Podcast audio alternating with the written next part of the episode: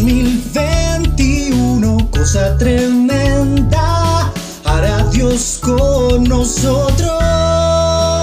Iglesia Cristiana, Filadelfia, la Castaña.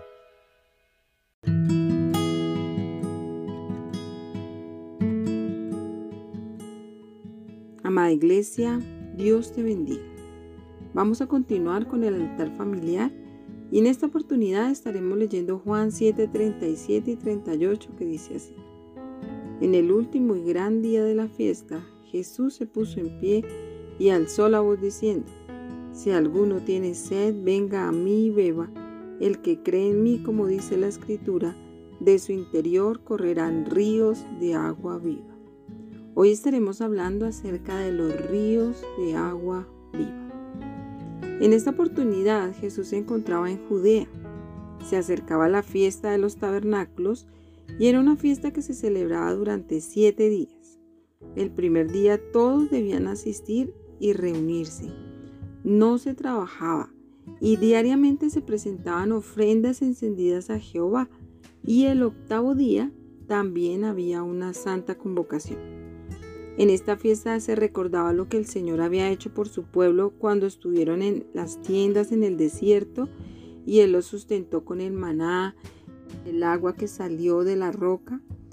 En esta celebración se tenía una ceremonia con agua que se sacaba del estanque de Siloé y se regaba en la entrada del templo por el sumo sacerdote. Durante este evento, el Señor les habla y les dice que pueden beber de él y que el Espíritu Santo correrá desde el interior de aquel que crea en él. Aquí Jesús se presenta como esa agua de vida que viene para saciar la sed del sediento, como lo manifiesta el profeta Isaías en el capítulo 55, verso 1, que dice, a todos los sedientos venid a las aguas, y a los que no tienen dinero, venid, comprad y comed. Venid, comprad sin dinero y sin precio vino y leche. Jesús es la fuente de agua de vida a la que todos debemos acercarnos para saciar nuestra sed. El Salmo 1 ilustra claramente la condición del hombre que se alimenta del agua de vida que es Cristo. Dice que este hombre medita en la ley de Jehová, en su palabra, de día y de noche. Ella es su alimento que le permite dar fruto en el tiempo oportuno. Sus hojas no van a caer y son para medicina de aquellos que la necesitan y su camino será prosperar. En el Nuevo Testamento, Cristo es el agua de vida que recibirán los que se acercan a Él. Esta agua también nos habla de su espíritu. Debemos nacer de su palabra, pero también de su espíritu. Existe una necesidad en nuestras vidas de ser alimentados por su palabra pero también de tener una comunión con el Espíritu Santo. Es por esto que el Señor hoy nos hace una invitación a acercarnos a Él como la fuente de agua de vida para satisfacer nuestra sed. No debemos dejar de alimentarnos de su palabra. Ella es fuente de agua de vida para cada uno. Nos permite crecer, ser edificados en Dios y fortalecidos en Él para bendecir a otros.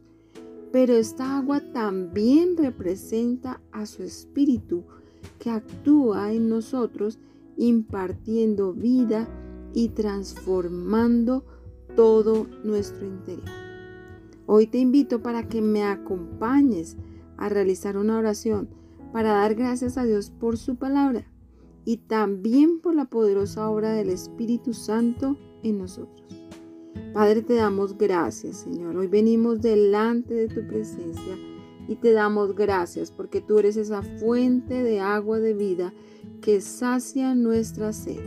Pero también, Señor, damos gracias por tu Espíritu Santo, aquel que tú enviaste, nuestro consolador. Tú lo enviaste para que nos acompañe, para que nos fortalezca, para que imparta vida en cada uno de nosotros.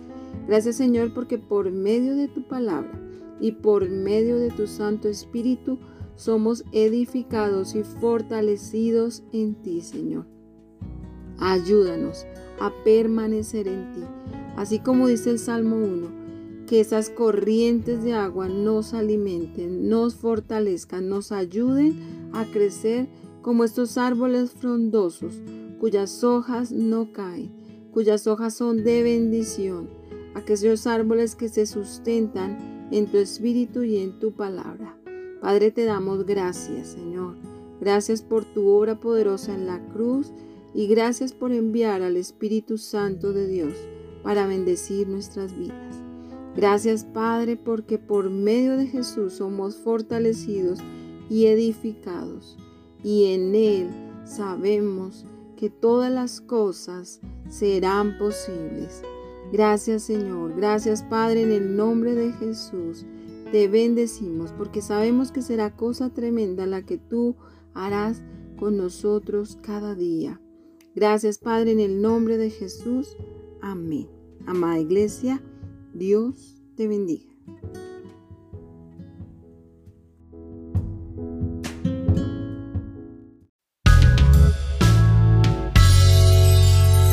En 2021, cosa tremenda, hará Dios con nosotros.